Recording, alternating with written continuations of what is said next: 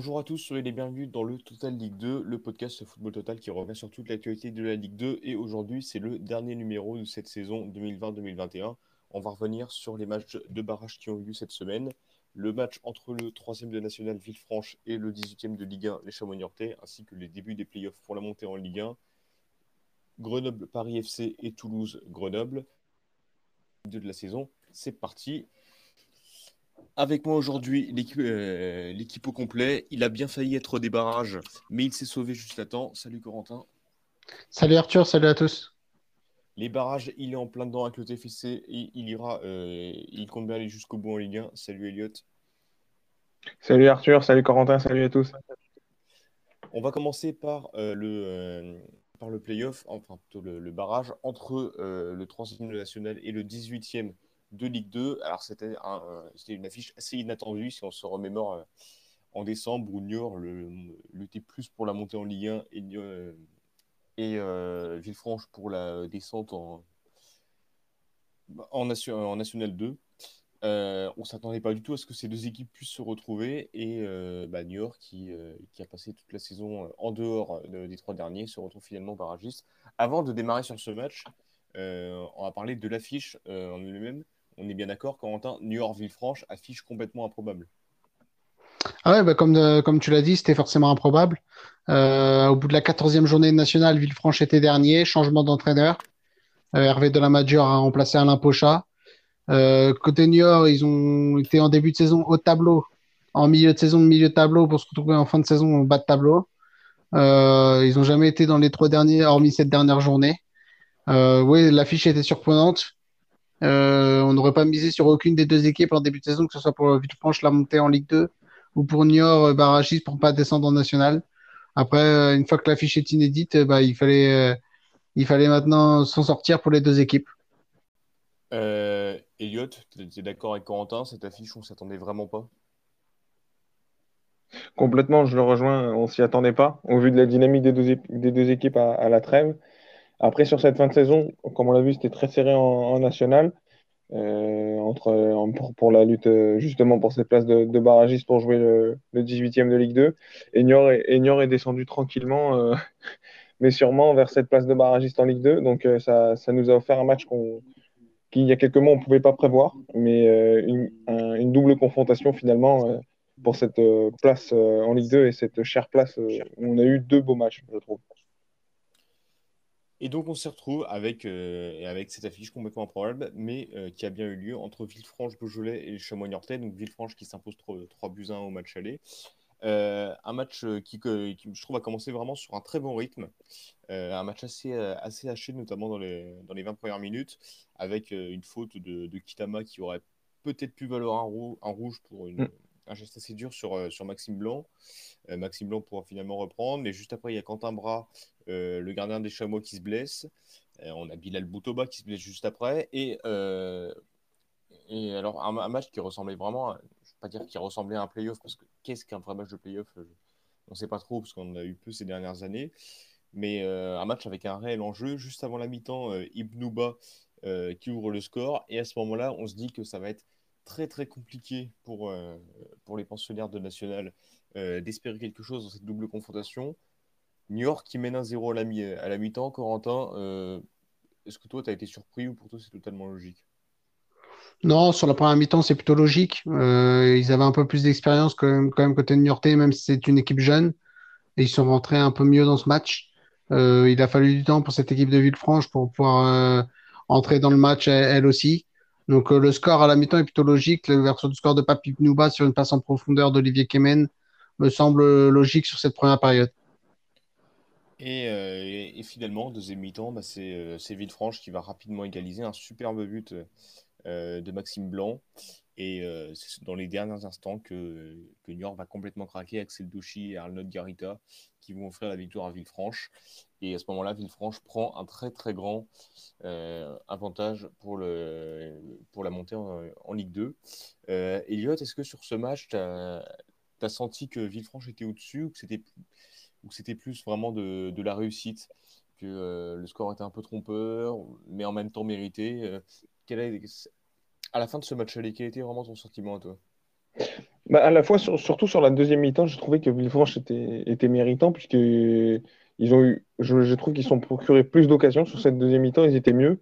Euh, à la fois, je te rejoins sur le fait que le score peut être considéré comme, euh, flatteur, mais, euh, mais après, la décision s'est faite dans les dernières minutes de ce match et je pense qu'ils en voulaient plus en étant à domicile, en étant chez eux. Ils savaient que ça le score, s'ils n'arrivaient pas à l'aggraver, ça allait être compliqué pour, le match retour. Euh, franchement, je trouve que au vu du match, c'est peut-être mérité ce score. Mais euh, le, précieux but que, que Papi Pnouba a marqué pour, euh, pour Niort leur permet finalement son retour de, s'imposer. Mais franchement, après ce, après ce match, je pensais clairement que, que Villefranche allait aller en, en Ligue 2. Corentin, tu es d'accord à, la fin du match aller, on se dit que bon, Villefranche, l'avantage est assez conséquent. Euh, ils en ont montré euh, pas spécialement plus, mais peut-être un peu plus d'envie. Et puis forcément, le, club de National surfe toujours sur une meilleure dynamique. Ouais, je suis d'accord avec Elliot. Euh, à 0-1, après le but de Papi Mnouba, je pensais pas que Villefranche allait revenir aussitôt dans la partie. Après, Maxime Blanc égalise avec un très beau but. Mm. un, partout, je me dis que c'est pas forcément suffisant, que Niort est encore en balotage favorable. À 2-1 pour Villefranche, je me dis que Villefranche prend l'ascendant, mais que 2-1, c'est pas assez. En revanche, à 3 buts 1 avec le but de Carita, je pensais que Villefranche a quand même fait le plus dur. Je pensais que, je pensais que Villefranche allait marquer à Niort au match retour au moins un but. Euh, ce, qui aurait dû, euh, ce qui aurait dû obliger Niort à marquer 3 buts. Euh, non, cette équipe de Villefranche a fait un gros match aller et au match retour, n'a pas démérité, mais ça n'a pas été suffisant pour pouvoir monter en Ligue 2. Moi, je vous rejoins sur, euh, sur, sur, pas mal de points. Je trouve que, en tout cas, sur la première mi-temps, que Niort était au-dessus. Et au moment où Niort marque, je me dis, bon, bah voilà, le, club de Ligue 2 qui marque à l'extérieur, ça va être très compliqué. Je ne m'attends pas du tout à l'égalisation euh, de Villefranche. Et euh, même si, bon, sur la fin, on sentait que. On sentait qu'il pouvait vraiment l'emporter. Il marque, il marque ses deux buts en fin de match qui leur apportent un avantage assez conséquent. Mais ce but niortais à l'extérieur s'est avéré très précieux, puisqu'en effet, au match retour, euh, et bah, euh, Niort, euh, Niort s'est imposé et est passé grâce au but à l'extérieur. donc victoire, donc une, victoire de 0 match retour, but de Lebeau et de Kemen en fin de match. sur ce match-là, c'était bien plus l'équilibre a bien plus penché en la faveur de en la faveur de, de Niort. Elliott, quelle victoire logique pour Niort et maintient, et maintient assez logique au terme de, sur cette double confrontation en général En général, oui. Au vu de la double confrontation, oui. Parce que euh, sur la deuxième, ils ont mieux abordé le deuxième match. Il fallait impérativement marquer deux buts. Il fallait aussi ne pas en, encaisser. Euh, bon, ils ont de la réussite de les marquer aussi, euh, disons, à un moment décisif du match, c'est-à-dire la 78e, ils marquent le, premier but et ensuite ils, en mettent un deuxième très rapidement derrière. Donc ça fait que il n'y a pas de temps, il n'y a pas eu vraiment le temps euh, pour Villefranche de réagir. Et ça arrive en fin de match, donc c'est un petit peu compliqué à, pouvoir s'organiser ensuite. Après, on l'a vu sur les deux matchs. Euh, je tiens à souligner ce qu'a fait le match, les deux matchs qu'a fait, fait, Olivier Kemen, pardon. Euh, il a montré qu'il était un, élément essentiel de cette équipe de Niort, passeur décisif à l'aller, buteur au retour. comme le disait Corentin, on avait des, on n'était pas sûr de, sa présence à 100%. Finalement, on a vu qu'il a fait beaucoup de bien cette équipe niortaise et, euh, c'est mérité. Finalement, ils resteront en Ligue 2 l'année prochaine. Mais euh, je pense qu'il faudra tirer euh, certaines conclusions de, l'ensemble de, la saison côté niortais. De toute façon, c'est toujours très important lors d'un maintien arraché in extremis, que ce soit en championnat ou en playoff. Euh, de ne pas trop de, ne pas trop surfer sur cette euphorie, puisque déjà quand mm. tu arrives en playoff, tu arraches le maintien à la fin, ça veut dire que tu as fait une mauvaise saison. Euh, surtout quand tu t'appelles le Chamonix Ortec, tu es en Ligue 2 depuis 10 ans, euh, même si plus habitué à jouer le milieu de tableau ou le bas que le que le haut de tableau. Mais quand même, il faudra faire attention, attention à bien repartir, attention à bien gérer l'intersaison, attention au mercato. On sait qu'Olivier Olivier Kemen on peut très bien se faire remarquer, parce que le match de playoff, c'est le genre de match où on se fait vraiment remarquer. Valentin Jacob qui devrait partir du côté de Dijon. Attention à bien gérer l'intersaison. Euh, Corentin, qualification euh, logique de Niort, enfin maintien assuré euh, assez logiquement. Ouais, surtout sur le match retour. déjà, ce qu'il faut souligner, c'est qu'il y a eu des retours de certains joueurs, comme tu l'as dit, Valentin Jacob, Dylan Louiser qui revenait de suspension, Tom Lebeau qui a été aligné un peu au milieu de terrain. Ça a mis un peu plus de technicité et il y a eu quatre changements de joueurs alors que Villefranche n'avait fait aucun changement. Alors que les deux matchs ont eu un intervalle de trois jours. Donc la fraîcheur physique a compté côté Niortais. Après, oui, sur l'ensemble du match, ils ont eu plus de situations. Euh, ils ont eu, il y a une frappe de Louis Serre en première période, il y a un coup franc de Konaté, un coup franc de Jacob euh, qui a été dangereux pour les Chamois Niortais. Après, euh, cette équipe de Villefranche est sortie de temps en temps en contre, mais n'a pas été assez dangereuse. Elle a cadré sa première frappe, je crois, au bout de la, à la 70e minute, un truc comme ça. Donc, euh, c'était c'était insuffisant pour pouvoir rivaliser hier. Ce qui est dommage pour eux, c'est d'avoir craqué en trois minutes, d'avoir pris deux buts en trois minutes. Euh, surtout que le premier but était assez évitable. Bon, c'est comme ça pour les chamois, pour euh, cette équipe de Villefranche. Après, euh, sur l'ensemble de la double confrontation, je pense que Niort a eu plus de situations que Villefranche et le maintien des chamois niortais n'est pas volé. Ouais, moi je te rejoins là-dessus. Niort a clairement dominé les trois mi-temps sur quatre sur la double confrontation. Ça leur a suffi. voilà, Villefranche aura, aura en tout cas espéré jusqu'au bout. Le scénario est un petit peu cruel. Mais quand on se souvient d'où euh, vient Villefranche, où ce qu'ils étaient en décembre, donc euh, on rappelle euh, lanterne rouge de National 1, bon, bah, voilà, ils, peuvent s'estimer heureux d'être encore en National, d'avoir vécu cette aventure et à voir comment ils travaillent les, prochaines années. Mais il faut quand même parler d'un homme qui, alors, qui décidément n'y arrive pas avec les playoffs. C'est la troisième saison consécutive, donc 2018, 2019 et 2021, parce qu'il n'y a pas eu de barrage l'année dernière, qu'il perd en barrage pour l'équipe le barrage Ligue 2 nationale. Hervé de la Major, qui était donc en 2018 avec Bourg-en-Bresse et euh, qui descend euh, parce qu'il perd contre Grenoble. Il manque la montée en 2019 avec le Gazélec contre Le Mans. Et encore une fois cette année, il manque la montée avec Villefranche euh, contre, contre Niort. Contre Niort. alors, est-ce que cet homme est, est réellement maudit? Moi, je ne suis pas en accord parce qu'il arrive à chaque fois qu'il arrive quand même en barrage, il n'est pas vraiment favori, il se retrouve dans des situations pas toujours simples. Je trouve que c'est un entraîneur qui fait plutôt du bon travail avec la plupart de ses équipes, avec des effectifs euh, vraiment pas évidents, et euh, notamment, avec, euh, notamment avec cette équipe de Villefranche. je vais te demander d'abord à toi, Corentin, qui suit un peu plus le national que nous. Hervé Delamadure, est-ce vraiment une malédiction ou alors il, est à sa place et c'est déjà pas mal d'être en barrage Oh, c'est un peu les deux.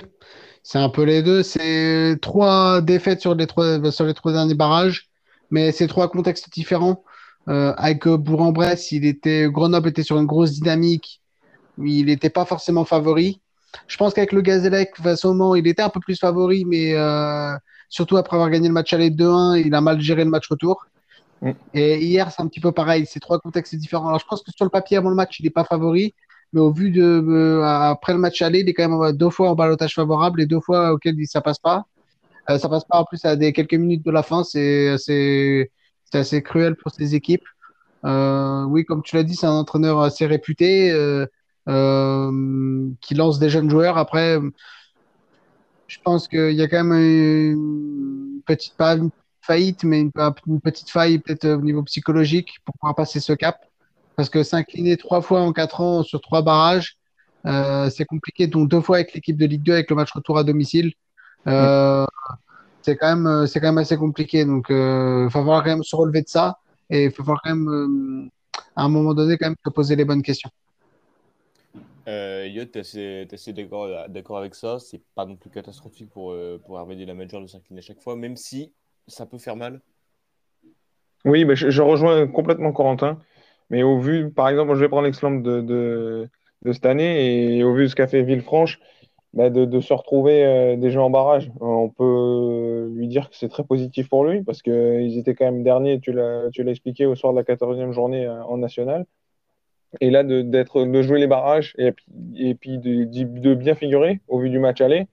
Après, sur le retour, ils craquent euh, à la 78e et ils en prennent deux en trois minutes. Euh, s'ils en avaient mis un, ça aurait pas été la même. Enfin, franchement, cette année, c'est pas passé loin en fait de, de l'exploit pour lui et pour son équipe. Donc, euh, ouais, on verra si l'année prochaine il peut avoir une quatrième chance, mais c'est vrai que oui, je rejoins Corentin. C'est vrai qu'il y a un petit peu de, il y a un petit peu de part peut-être de, malédiction. Après, ça peut vite être rompu. Ça aurait pu déjà être rompu dès cette année il passe, c'est très très proche. Euh, j'ai pas trouvé de grand écart entre l'équipe de Niort et, et, cette équipe de Villefranche. Donc ça s'est joué sur des détails et malheureusement, ça leur a pas souri. Voilà pour ce qui est du, pour ce qui est du barrage entre, entre Niort et Villefranche. Est-ce que vous souhaitez chacun ajouter qu'on n'a pas encore dit sur l'une de ces deux équipes? Ouais, pour ma part, je voulais quand même tirer un coup de chapeau à certains joueurs au milieu de terrain de Villefranche, que ce soit Rémi Sergio, Maxime Blanc ou Timothée Toflib. Euh, je pense que c'est des joueurs qui ont le niveau pour jouer un petit peu au-dessus. Euh, bah, de, de, pour certains, Toflib a joué avec Kevin Rouen en Ligue 2 déjà, mais euh, c'est des joueurs intéressants et il y a quand même des joueurs intéressants de cette équipe de Villefranche. C'est dommage, ça a manqué un peu de consistance physique. C'est ce qui leur a manqué principalement pour pouvoir monter en Ligue 2. Mais euh, il y a vraiment des joueurs intéressants dans cette équipe. Voilà ce que je peux rajouter sur ce barrage. Ouais, et peut-être des joueurs qui pourront rejoindre des écuries un peu plus importantes, notamment en Ligue 2, s'ils se sont, euh, notamment fait repérer lors du match de playoff. Euh, voilà donc pour ce, pour ce barrage. Donc chacun reste dans son championnat. Niort reste en Ligue 2 et Villefranche reste en National. On va maintenant passer au playoff pour la montée, pour la montée en Ligue 1. Donc, euh, mardi dernier, Grenoble recevait le Paris FC pour le playoff entre le 4e et le 5e. Grenoble qui s'est imposé 2-0 euh, avec des buts d'Anani et de Semedo euh, lors d'un match, match assez intéressant où le Paris FC, je trouve, n'a pas démérité, mais a manqué beaucoup trop d'occasions, notamment en deuxième mi-temps. Et bah, ce deuxième but Grenoble vient notamment vient également d'une contre-attaque où, où, le Paris FC tentait le tout pour le tout de marquer. Moi, je trouve que le Paris FC a manqué d'efficacité, mais que globalement, Grenoble mérite sa qualification. Euh, ils avaient l'avantage de recevoir, malgré les matchs à huis clos. Et euh, sur un match sec, bah, c'est quand, même, euh, assez favorable. Et voilà, bah, Grenoble, Grenoble 4 de Ligue 2 qui, a pu, ensuite jouer un match contre Toulouse. Bon, on y reviendra après. Elliot, sur ce match-là, tu penses que Grenoble a quand même largement mérité de passer?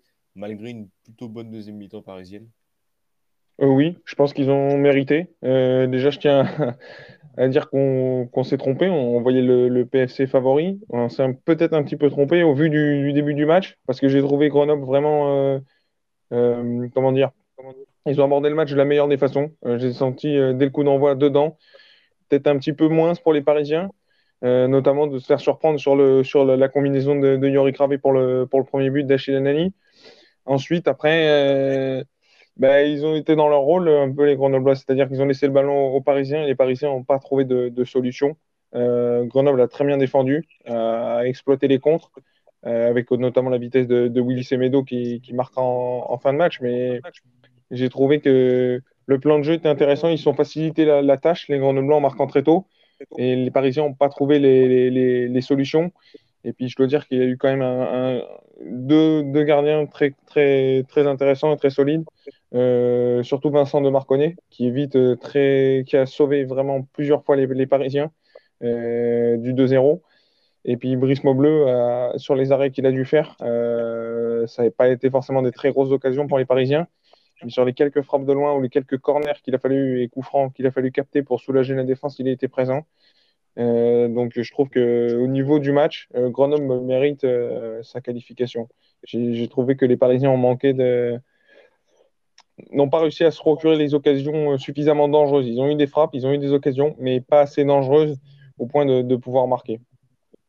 Corentin, tu es plutôt d'accord avec ça? On voyait plus le Paris FC champion, mais au final, c'est Grenoble qui passe sans vraiment de problème Ouais, je suis entièrement d'accord. Bah, déjà, ouais, pareil, mais à coup de pas, parce que je voyais vraiment le Paris FC au vu de la dynamique favori euh, face à cette équipe de Grenoble qui me semblait, Grenoble qui me semblait au bout de piste.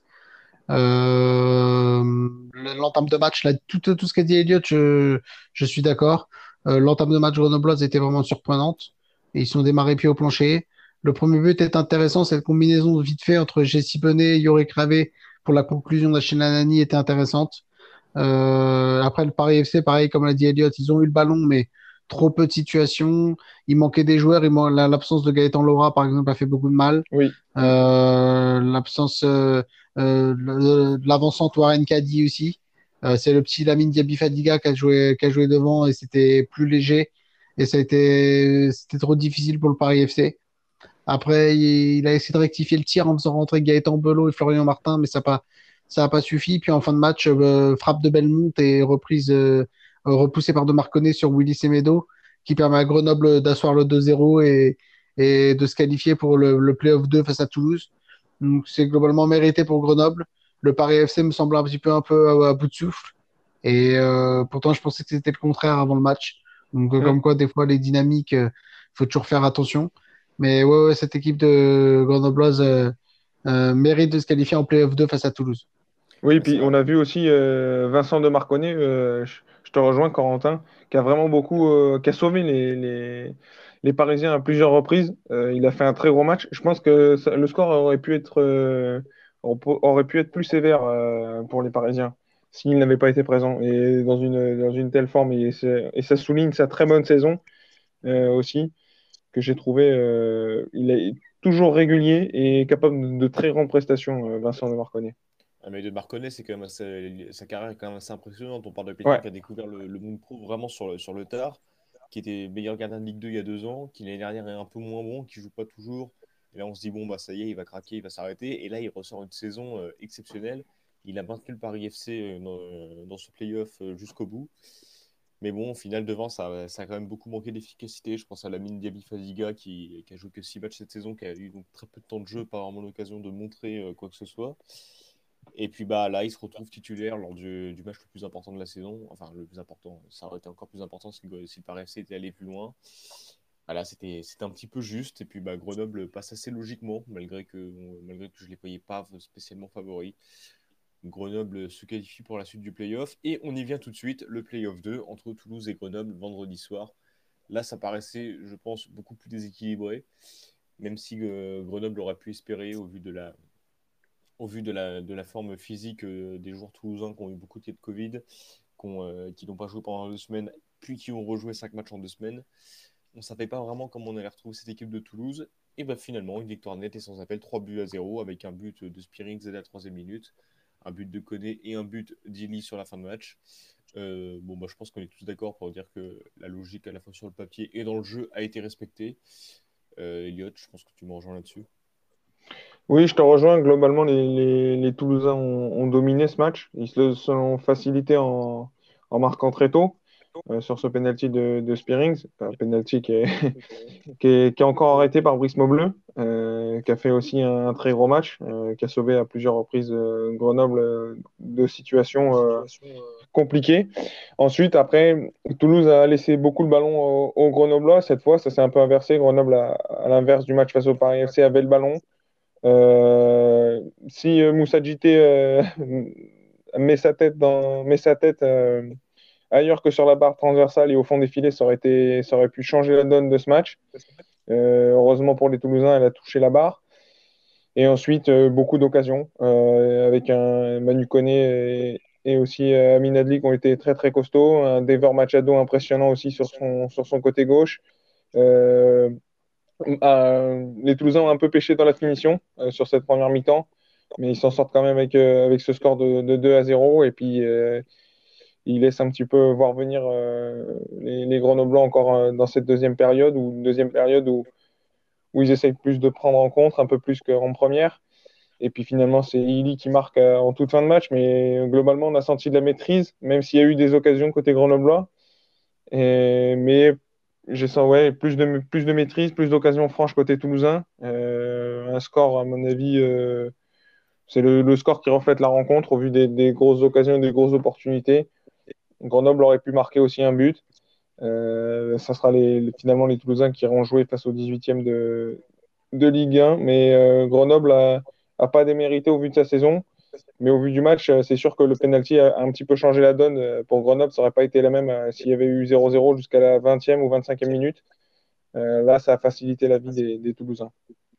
Ouais, c'est sûr que ce, ce penalty sifflé très vite bah, a, très vite un peu fait, basculer le match, même si Toulouse a quand même été bien au-dessus tout le temps. Corentin, quel a été ton avis à toi sur ce match? Ouais, je suis entièrement d'accord. L'entame de match ce qu'a fait Grenoble face au Paris FC, bah, Toulouse l'a fait face à Grenoble. Grosse entame de match. Euh, le penalty est 50-50, mais je suis pas scandalisé qu'il soit sifflé. Pour moi, il y a penalty. C'est une faute d'inattention de Belmont. Euh, Spearings le transforme en deux temps parce que Maubleu, spécialiste des penalties, a eu la bonne idée de le sortir, mais le repousse dans l'axe, malheureusement. Euh, après, euh, tout... Grenoble a l'occasion, grosse occasion de nous agiter sur la barre. Ça, c'est seulement 1-0. C'est dommage pour les Grenoblois. Il y a eu quelques combinaisons, il y a eu quelques phases de jeu intéressantes, mais manque d'efficacité, pas de frappe au but après cette barre transversale de JT. Euh, Toulouse a eu le mérite de mettre le deuxième très vite, euh, le but de Manu Koné. Euh, après, c'était la marche était trop haute pour les Grenoblois. Ils ont essayé de faire du jeu, mais à chaque contre-attaque, ils prenaient l'eau et, et, à chaque contre-attaque, ça donnait une situation chaude pour les Toulousains. Et en fin de match, le troisième but de Ricili euh, a conclu les affaires euh, toulousaines. Et là, pour le coup, euh, autant on voyait pas forcément Grenoble passer face au Paris FC, autant on avait dit dès le début que si Toulouse était pas dans les deux premiers, Toulouse serait favori pour sortir indemne des playoffs. C'est ce qui est arrivé. Et ce sera un bel outsider pour le, pour, pour le barrage face au 18e de Ligue 1. Ouais, c'est sûr que moi je pensais vraiment que Toulouse était la seule équipe euh, qui allait euh, se retrouver dans les, dans les trois pour les playoffs. Enfin, sur les quatre équipes qui, qui, pouvaient disputer, donc Toulouse, Grenoble, Paris FC et à l'époque Auxerre qui était encore en course. Je pensais que voilà que Toulouse était la seule équipe vraiment capable d'aller bousculer le 18e de Ligue 1, même si on ne sait pas encore qui ce sera. Alors ça peut être Nantes, ça peut être Brest, ça peut être, être Lorient, ça peut être Strasbourg, on ne sait pas encore. On sera fixé assez rapidement. Mais en tout cas, ça nous promet un bel affrontement et Toulouse peut vraiment espérer un an après sa relégation, euh, retrouver l'élite. Euh, quelque chose à rajouter sur, euh, bah, sur les équipes qu'on a abordées pour les playoffs de Ligue 1, donc Toulouse, Grenoble, le Paris FC Parce qu'il va falloir faire, à mon sens, pour l'équipe qui jouera Toulouse en barrage, c'est faire attention à ce côté gauche. Machado, qui quand il a des jambes et quand il est en forme, on, le voit, il fait très très mal. Très grosse saison. Ouais, exactement. Il va falloir arriver à. Je pense que c'est une des clés du match parce qu'on voit que les occasions toulousaines viennent plutôt du, du côté gauche. Après, euh, la clé aussi, ça va être ce milieu de terrain toulousain qui est très costaud, euh, que ce soit Manu Koné, euh, De Jagereux, même quand il y a Vandenboomen. Enfin, il y a plusieurs options qui peuvent être intéressantes. Et puis devant, pareil, que ce soit Ili ou Bayo avec, avec Adli, c'est dangereux. Le, la, ce qui est un petit peu moins bien, moins costaud côté toulousain, même si sur ce match a été plutôt costaud, c'est la défense. Après, on va voir qu'est-ce que, quelle équipe ce sera face à cette équipe toulousaine et les, armes qu'ils ont à mettre euh, en face et les possibilités euh, offensives et défensives pour contrer les, Toulousains et, vice-versa. Voilà, on attend, on attend donc avec impatience euh, le, barrage aller-retour de Toulouse face au 18e de Ligue 1. En tout cas, ça, nous promet une très belle affiche. Ce sera le, les derniers matchs à suivre de cette saison de Ligue 1 et notamment le barrage retour sera vraiment le dernier match de club qu'on aura l'occasion de, suivre cette saison. Euh, Elliot, Corentin, bah, merci d'avoir été, été là. Merci à toi, Arthur. Mais merci à toi, Arthur. C'était donc le tout dernier Total League 2 euh, de la saison. On sera là bien évidemment pour vous débriefer le dernier playoff, mais ce sera sur le, euh, le, Total Ligue 1. En tout cas, merci à tous ceux qui nous ont suivis. On a pris un grand plaisir sur cette deuxième partie de saison à vous faire suivre la Ligue 2 avec une saison en plus assez, assez exceptionnelle. Restez connectés sur la fin de saison. Il y a plein de podcasts qui arrivent pour tout, pour les finales d'Europa League, de Ligue des Champions, les fins de championnat. À très vite sur Football Total et bien évidemment, on sera là pendant l'Euro.